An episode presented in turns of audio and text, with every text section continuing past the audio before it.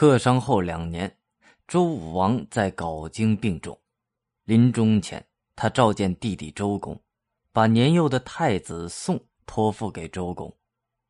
周武王深知他即将留下的是一个危机四伏的王朝，他需要给这个新兴的王朝找一位可靠的监护人，而这个被选中的人就是周公。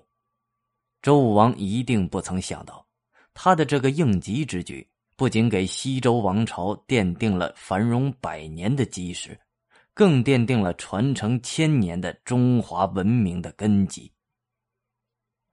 从二零零四年开始，考古工作者在岐山县西北的凤凰山南麓周公庙附近，陆续发现了二十二座拥有墓道的高等级墓葬，其中有十座有四条墓道的墓葬。四座三条墓道的墓葬，和他们相伴的是七千多片甲骨，其中刻瓷的甲骨六百八十八片，多片甲骨中有“周公”两个字。墓道是商代以来高级贵族墓葬的重要标志之一，墓道的数量越多，标志着墓主人身份越高。四条墓道则是现在发现的墓道的最高等级。此前发现的等级最高的西周墓葬也只有两条墓道。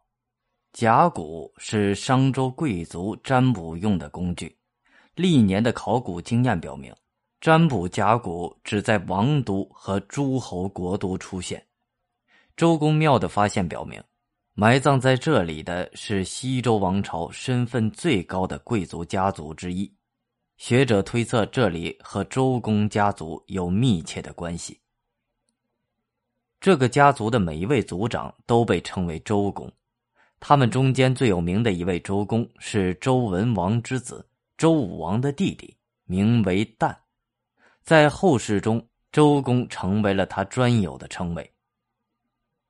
周武王去世以后，年幼的太子宋继位，他就是西周王朝的第二位君主周成王。周公以摄政的身份总领全局。这个大局统揽的摄政者还没有来得及实施他的政治理想，在东部地区，一场酝酿已久的叛乱已经席卷而来。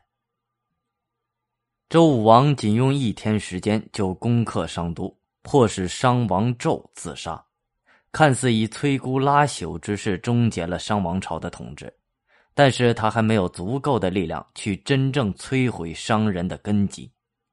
在离开朝歌前，周武王封商王纣的儿子武庚留居殷商故地，继续统帅商人。同时，他封自己的弟弟管叔、蔡叔、霍叔于其周围，监视和防备商人的活动，号称三监。这种监视的方法显然过于简单化。